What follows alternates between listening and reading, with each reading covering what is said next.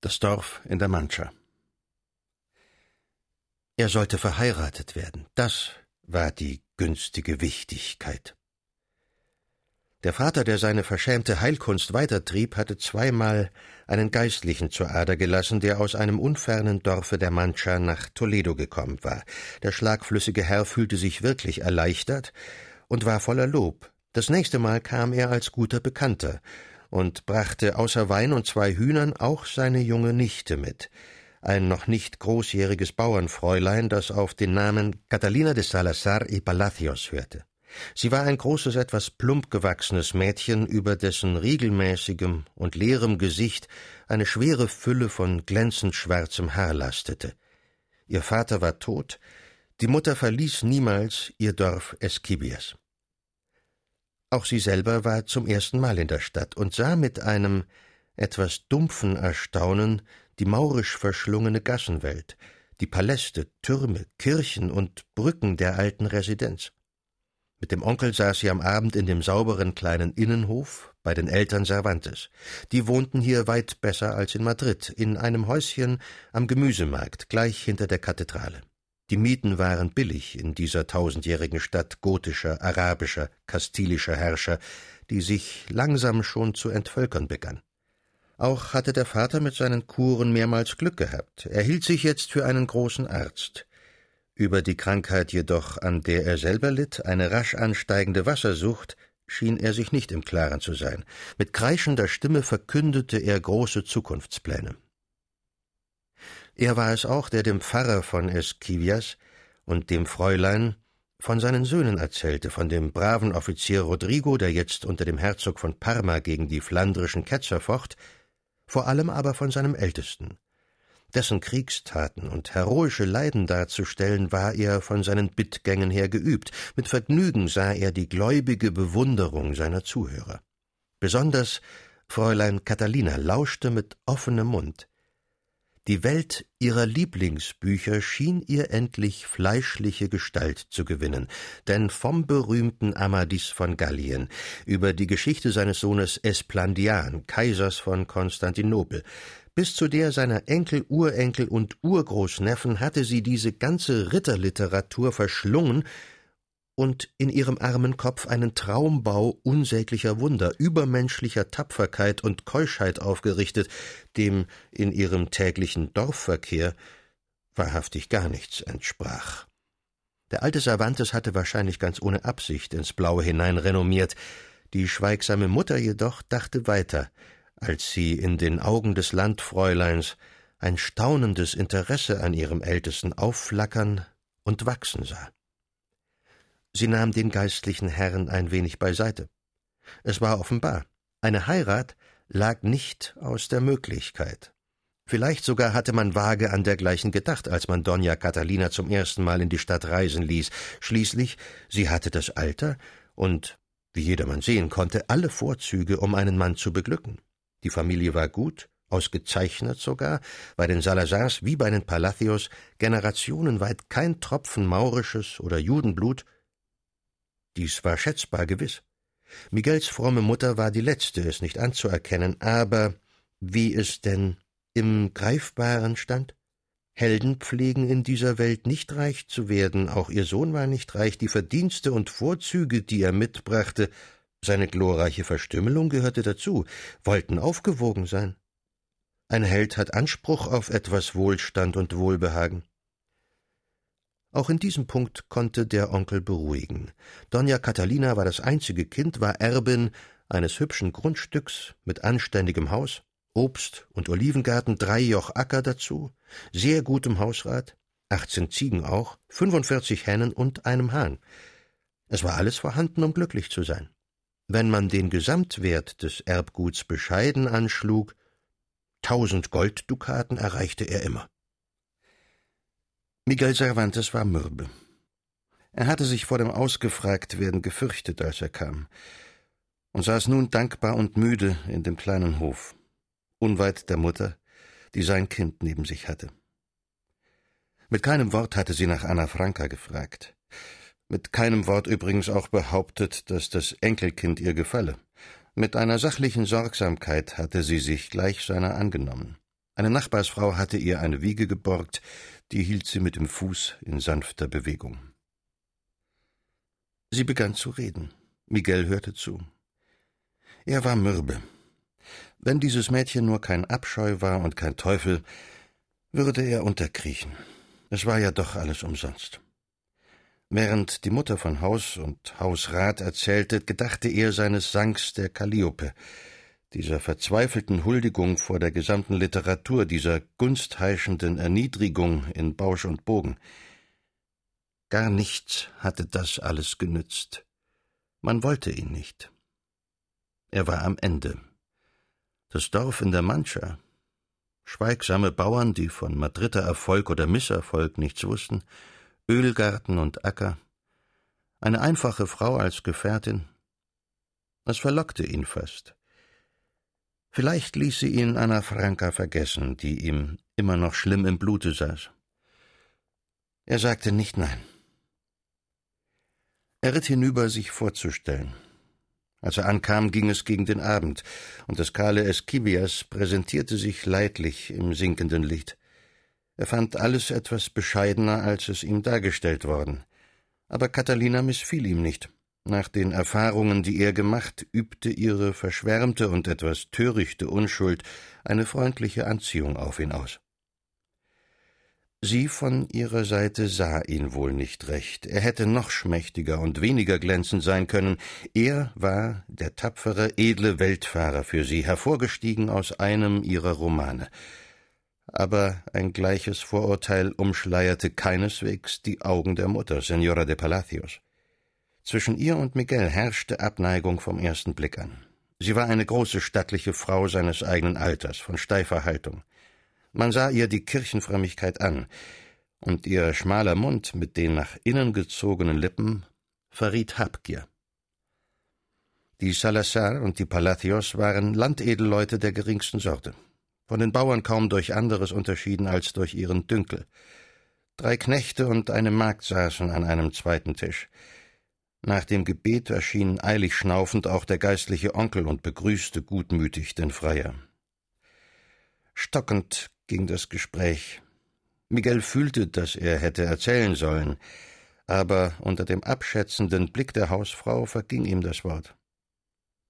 Nur einmal, zu seinem eigenen Erstaunen, tauchte er weit in seine Erinnerung zurück und berichtete vom sanften Kardinal Aquaviva und vom Kanonikus Fumagalli. Das tat er, um den Oheim zu unterhalten. Er war glücklich, als Hammelsuppe, Käse und Dankgebet hinter ihm lagen. Man ließ ihn mit Catalina ein wenig allein. Mit einer Kopfbewegung von geheimnisvollem Stolz winkte sie ihn nach der Ecke, wo ihre Schätze aufgereiht standen, dreißig oder vierzig zerlesene Bände, alle die Amadis, Felix Marte und Clarian, deren Turnieren und Drachensiegen er Catalinas keimende Neigung verdankte. Zwei Wochen später wurde der Besuch erwidert. Senora de Palacios erschien mit Tochter und geistlichem Bruder in dem Häuschen am Gemüsemarkt. Der alte Cervantes war bettlägerig, mit großer Mühe erhob er sich, geschwollenen Leibes und schon gezeichnet im abgemagerten Gesicht und begrüßte schreiend die Gäste. Aber bald entstand Unfriede, ja Skandal, denn Miguel Cervantes erschien mit der kleinen Isabella im Arm, die seine Mutter weislich hatte verbergen wollen, und erklärte unmissverständlich, dieses Töchterchen bringe er mit in die Ehe. Frau Palacios schien augenblicks aufbrechen zu wollen. Wahrscheinlich war ihr der Vorwand willkommen. Mit Anstrengung beschwichtigte man sie. Ihr Bruder, seinem Stande zum Trotz, nahm die Überraschung weit menschenfreundlicher auf. Catalina selbst war errötet. Wortlos beugte sie sich über das grünäugige Geschöpf. Wer mochte sagen, was hinter ihrer unbeschriebenen Stirne vorging? Womöglich hielt sie das kleine, unheimliche Mädchen für das Kind irgendeiner Fee oder Prinzessin. Man schied in bedeutendem Unbehagen, und nichts war beschlossen. Die Mutter schüttelte den Kopf. Sie verstand ihren Sohn nicht. Was hinderte denn, dass sie selber ihr Enkelkind großzog? Die Zeit war leider nahe, wo sie für niemand mehr zu sorgen haben würde.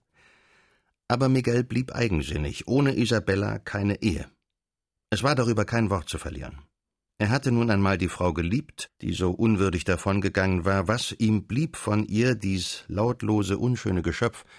wollte er unter seinen Augen bewahren. Er kehrte zurück nach Madrid.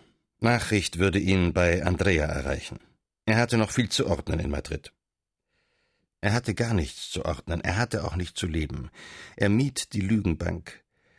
Nach dem Misserfolg seines Buches scheute er den Umgang mit den Kollegen. Es ist ein schwer erträgliches Gefühl, sich umsonst gedemütigt zu haben. Das Wappen von Leon betrat er nie. In noch bescheidenerer Schenke saß er manchmal mit einem Violinspieler namens Guzman zusammen oder mit einem Theatermaler, der Covarrubias hieß. Eine feste Wohnung besaß er nicht, er nächtigte, wo der Zufall es gab. Als Kopist, als Briefträger zwischen Verliebten, als Stellenvermittler verdiente sich der Held von Lepanto und Algier manchmal ein paar Realen. Dann, Ende November, kam ein Brief von der Mutter. Es war alles geregelt. Catalina war festgeblieben. Am zweiten Sonntag im Advent sollte die Hochzeit stattfinden. Auf einem Esel ritt er die vereiste Straße nach Toledo. Ohne Umweg reiste er diesmal. Da ihm das kleine Tier leid tat, stieg er bald ab und zog es am Halfter hinter sich her. In der kahlen kleinen Kirche von Esquibias gab der Pfarrer und Oheim die Verlobten zusammen.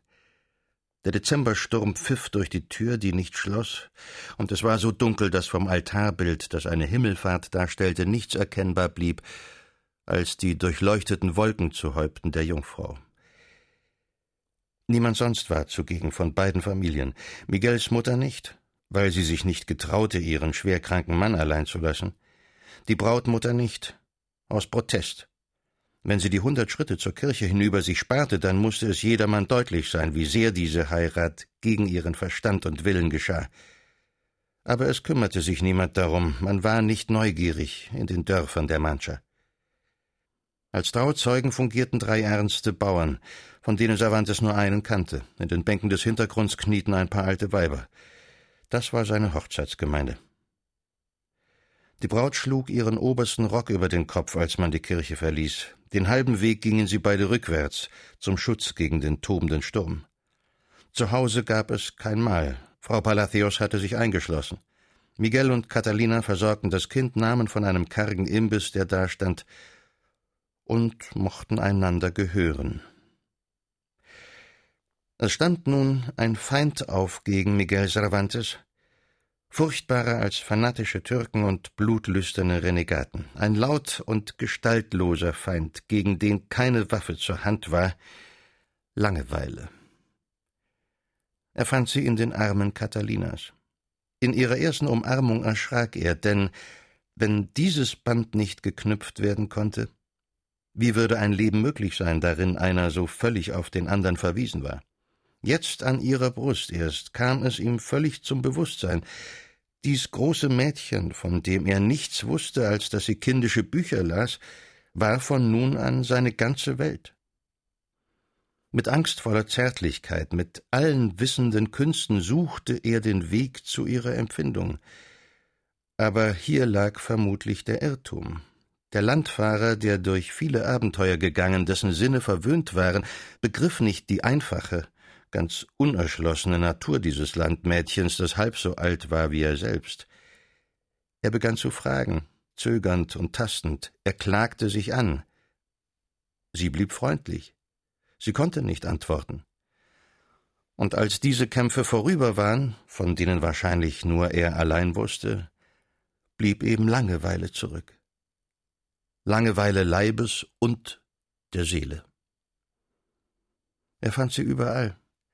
Langeweile, formlos brauende, allgegenwärtige, wurde sein Dasein. Er kleidete sich am Morgen an, und eigentlich war nun sein Tagewerk schon aus.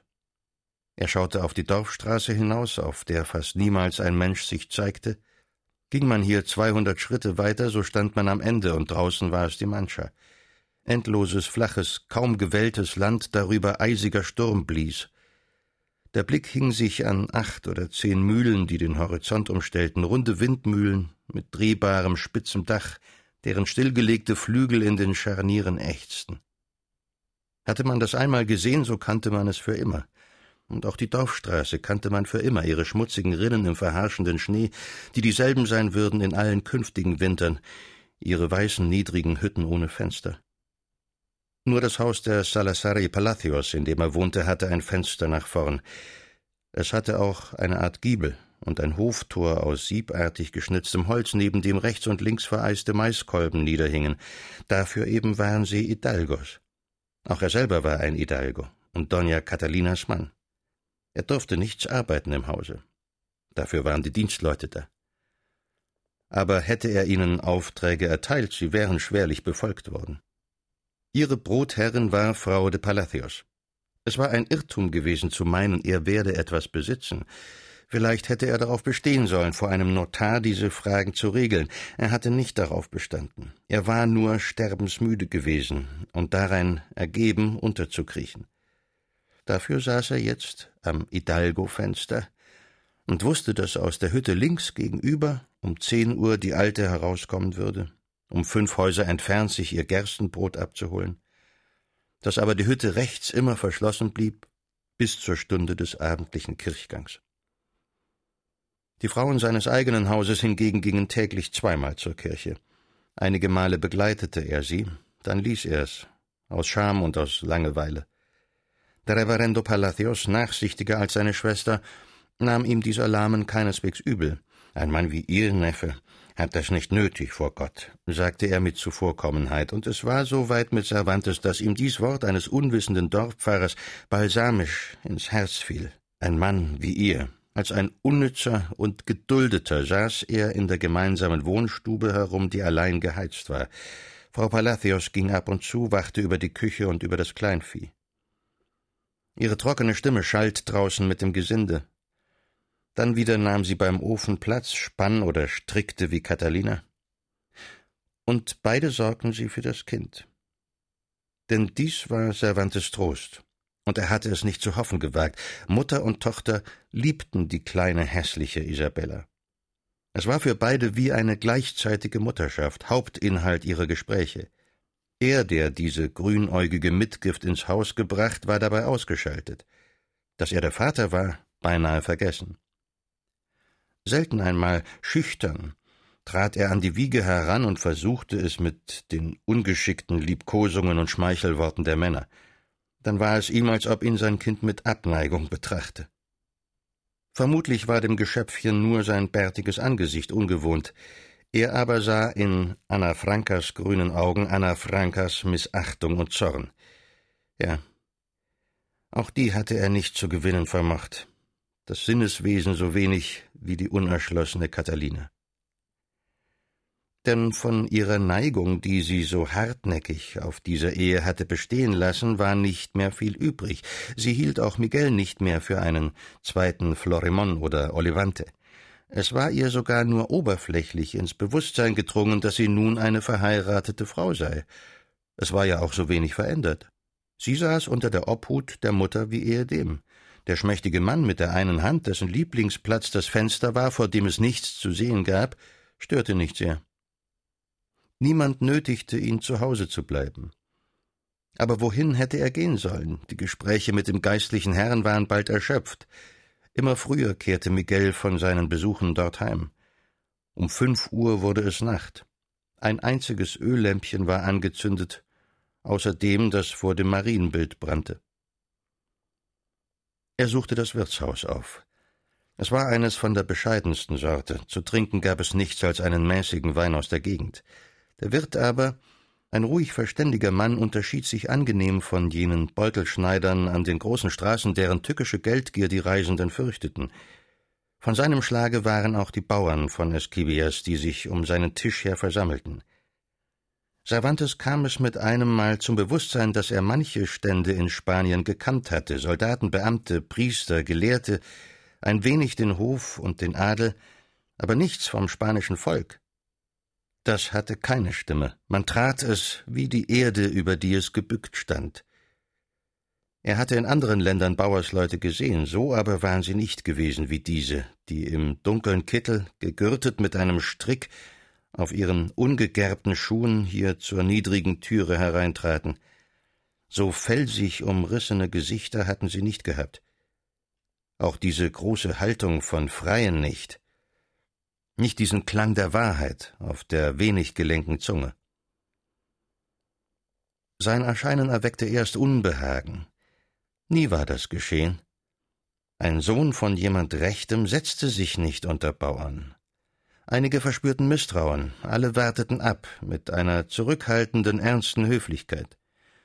Cervantes kam wieder, saß unter ihnen, trank seinen Becher.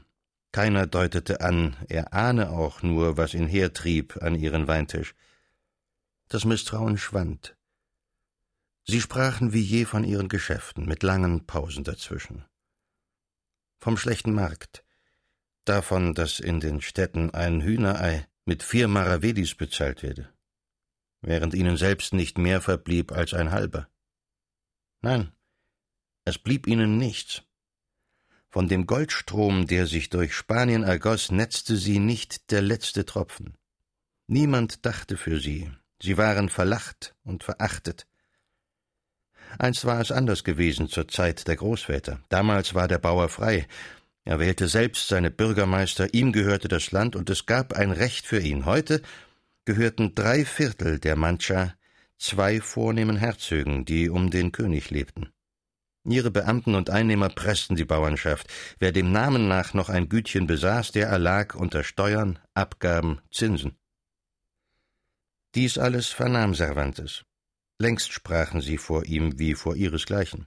Er blickte ihnen auf die gemeißelten Brauen und dachte, dass ein wahrhaft adeliger Adel, ein Fürst mit freiem, unverstelltem Gemüt, aus diesem Volk das Herrlichste der Erde hätte bilden können. Sie wussten jetzt gut Bescheid über ihn, hatten gehört, was sein Handstumpf bedeutete und einiges noch dazu. Es gefiel ihnen, dass er nicht prahlte. Ihm tat es wohl, unter diesen zu sitzen. Nie trank er einen zweiten Becher, aus Sorge daheim um Taschengeld bitten zu müssen. Das wenigstens wollte er nicht. Er erlangte an diesem ungestrichenen Tisch ein wenig zurück von Freude und Sicherheit. Hatte man ihn denn nicht immer gern gehabt, wenn er irgendwo in der Welt unter wirklichen Männern saß? Da gehörte er hin. Übrigens waren ein paar in der Gesellschaft, die sich von der ernsten, gemessenen Mehrzahl unterhaltlich abhoben, gutmütige, behagliche Burschen, obwohl von den Ärmsten, Spaßmacher, Geschichtenerzähler. Es war nicht vom feinsten Geist, was sie vorbrachten, aber lieber war es ihm immer noch als der Kulissen- und Poetenklatsch im Wappen von Leon. Lieber auch, er gestand es sich ein, als die Unterhaltungen, die ihn zu Hause erwarteten. Seit Jahren pflegte Frau Palacios ihrer Tochter zweimal wöchentlich vorzulesen, und zwar unveränderlich aus demselben Buch, dem Hausschatz, auf den sie schwur, aus der vollkommenen Ehefrau des Augustiners Luis de Leon. Diese Gewohnheit, die mit der Hochzeit eine Unterbrechung erfahren, hatte sie neuerdings wieder aufgenommen, so als wollte sie dartun, dass sie diese Ehe als bedeutungslos und Catalina noch immer als ein bildungsbedürftiges junges Mädchen betrachte. Übrigens war das Buch, das in Briefform abgefasst war, wirklich vortrefflich, voller Kenntnis des weiblichen Herzens und jeden häuslichen Geschäfts. Aber es zeigte sich leider, dass Frau Palacios immer die gleichen Kapitel bevorzugte. Auf gewisse Kernsätze des Augustiners kam es ihr an, mit denen sie jedes Mal schloss. Warnungen vor auffallendem Putz und übermäßigem Schminken, vor Liebeskorrespondenz heimlich im Busen verwahrten Gedichtchen, vor allem aber und immer wieder vor dem hochbedenklichen Lesen der Ritterbücher. Das fand sie vielleicht jetzt besonders am Platz, nachdem diese Narrheit ihr einen so fragwürdigen Schwiegersohn ins Haus geführt hatte. Aber hier endete ihr Einfluss. Catalina lebte und webte weiter in ihrer Welt. Die Reihe ihrer Ritterromane verlängerte sich. Jeden der fliegenden Händler, die mit ihren Eselkarren die Mancha durchzogen, fragte sie gierig danach, und beinahe jeder zog unter Stoffen und Schals irgendein neues derartiges Produkt hervor. Wieder einmal, an einem Sonntag im Frühjahr, fand Cervantes sie über einem jüngst erstandenen Band. Dieser sei nun, erklärte sie mit brennenden Backen, seit langer Zeit der schönste und glänzendste. Er habe aber auch den Lieblingsenkelsohn des großen Palmerin von Oliba zum Helden, und sie müsse gestehen, dass vor seinen Taten und seinem Edelsinn selbst die seines Ahnherrn verblassten. Miguel nahm ihr schweigend das Buch aus der Hand. Er wusste längst, wie ernst sie das alles nahm. Hier ging es nicht um spielerische Unterhaltung, sie hielt diese ganze Welt für genauso bewiesen wie die, die sie mit Händen griff. Diese götterähnlichen Ritter in goldenem Harnisch, diese unsäglich holden Prinzessinnen, keusch wie Eis, sie lebten wirklich für Katharina. Sie lebten für hunderttausend Katharinas im Lande. Dies Gefasel von Riesen und Drachen, Schutzgeistern, Hexenmeistern und gütigen Feen, von Flügelrossen, Flügellöwen, Palästen aus Kristall, schwimmenden Inseln und brennenden Seen, war ihre aller tägliche Nahrung.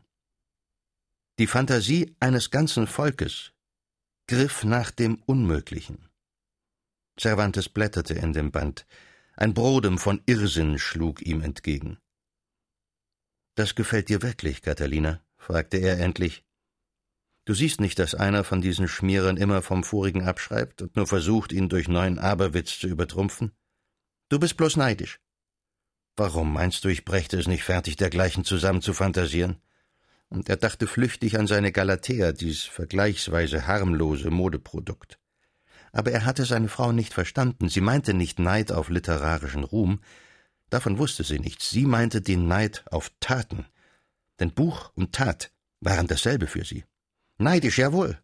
Was ist deine Türkenschlacht gegen Palmerans Kampf mit den fünfzehn dreiäugigen Riesen? Das ist Heldenmut. Das ist Heldenmut, rief Cervantes zwischen Lachen und Zorn. Ich werde dir einmal zeigen, was Heldenmut ist. Er wusste, wovon er sprach. Es war ein kaum noch umrissener Plan. In diesem Augenblick kam er zur Reife. Aus der kleinen Bibliothek, die der Pfarrer Palacios besaß, hatte er sich vor Wochen eine Anthologie antiker Klassiker ausgeliehen. Hier stieß er auf einen gewissen Bericht des Historikers Appian. Der griechische Text war in schlechtes Latein übersetzt, aber kein Mangel der Darstellung war imstande, den Glanz dieser Tatsachen zu verdunkeln. Es handelte sich um jene denkwürdige Belagerung der Feste Numantia. Zehn Jahre lang haben dreitausend todesmutige Spanier der dreißigfachen römischen Übermacht widerstanden und bereiten schließlich, da alles verloren ist, sich und ihrer Stadt selber den Untergang. Cervantes hatte nichts vorzubereiten. An einem einzigen Tag, auf einem weiten Gang durch die Mancha, die spärlich grünte, schoss ihm das ganze Gewebe seiner Tragödie zusammen. Vom nächsten Morgen an saß er hinten im Gärtchen vor einem wackeligen Tisch und die Dienstleute sahen mit Verwunderung den Gatten des Fräuleins, der da ohne aufzublicken wie in einer stillen Raserei Seite auf Seite vollschrieb. Hühner pickten und gackelten unter seinen Füßen. Ein Ziegenbock stellte sich vor ihn hin und sah ihn aus gelben Teufelsaugen lange starr an. Frau Palacios kam schlüsselraschelnd durch den Garten, machte Halt, zuckte die Achseln und ging ins Haus zurück. Neben ihm lag aufgeschlagen der Text des Appian. Andere Hilfsmittel besaß er nicht. Er brauchte auch keine. Er kannte die Gesichter seiner numantinischen Helden. Es waren einfach die felsigen Gesichter der Bauern von Esquivias. Mochten siebzehn Jahrhunderte vergangen sein, mochte lateinisches, gotisches, maurisches Blut durch das ihre geflutet sein, sie waren wie einst. Dieses ernste und harte Land unter unerbittlicher Sonne erzeugte ewig das gleiche stolze und freie Volk. Er aber war nun sein Mund, dies kam aus unterirdischen Quellen. Es brach mit solcher Gewalt hervor, dass die Hand kaum zu folgen vermochte. Es war Dichtung, was da entstand. Er war ein Dichter, zum ersten Mal ganz.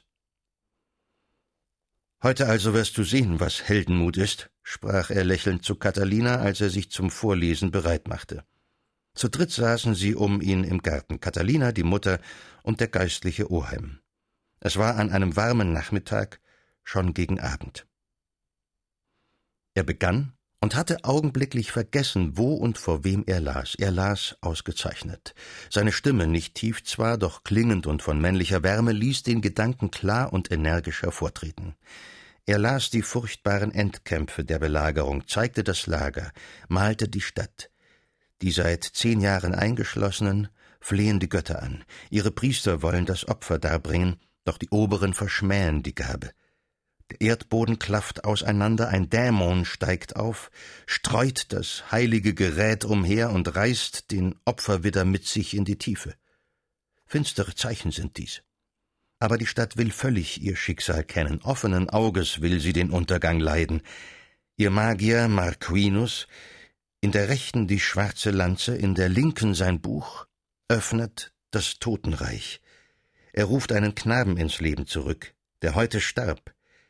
Widerwillig, mit Ächzen kehrt die schon wissend gewordene Seele nochmals in ihren Leichnam zurück und verkündet der Stadt den Untergang durch ihrer Bürger eigene Hände. Wenn die letzte Hoffnung dahin ist, wird Numantia Asche sein. Den Überwindern wird nichts zur Beute werden, kein Weib zur Sklavin, kein Armreif zum Schmuck. Schon schichtet sich auf dem Markte der Scheiterhaufen, der alle Schätze verzehrt. Die bleiche Perle, die aus Ost gelandet und Gold zu schlanker Vasen Form gehämmert, Demant, Rubin, Smaragd, der Wald gleich dämmert und Purpur, der des Feldherrn Leib gewandet. Inzwischen ist die gemeine Not auf das Höchste gestiegen, Verhungernde liegen zuhauf, Kinder saugen Blut statt Milch aus den Brüsten der entkräfteten Mütter. Da stürzen das nackte Schwert in Fäusten zwei junge Numantiner aus der Stadt. Sie dringen ein in das Lager der Römer, sie rauben aus ihren Zelten das Brot. Der eine fällt, sein Freund todwund erreicht das Tor, die blutigen Brote tragend. So weit war Cervantes gelangt. Er atmete hoch auf. Diese blutigen Brote, er wusste es waren ein großes und ein neues Sinnbild. Er hob seine Augen. Er sah seine Hörer. Der Pfarrer schlief friedlich, den dicken Kopf zur Seite geneigt, aber zwischen den Frauen ging ein Blick des Einverständnisses, den Cervantes auffing. Catalina lächelte dümmlich dabei. Das habgierige Gesicht ihrer Mutter jedoch war entstellt zu einer schnöden Grimasse. Mit unsäglicher Missachtung waren die Winkel der dünnen Lippen nach unten gezogen. Eben schien noch der Mund das Wort blutige Brote mit lautlosem Hohn nachzubilden. Alle Niedrigkeit satten und bösartigen Dünkels war in diesem Weibergesicht versammelt. Ihm fielen die Blätter aus den Händen. Wie ein Gelähmter mit hängendem Kinn saß er da. Es ging ihm furchtbar auf, wohin er verschlagen war. Er erhob sich und ging in das Haus. In der Nacht verließ er Eschivias, er hatte mit niemand gesprochen. Hier war das Wort ohne Sinn. Sein Kind würde er fordern. Er wanderte über die Feldpfade, die sich langsam erhellten, gegen Toledo. Als er die Tür seiner Eltern aufklinkte, roch das Haus nach Weihrauch. Soeben war sein Vater gestorben.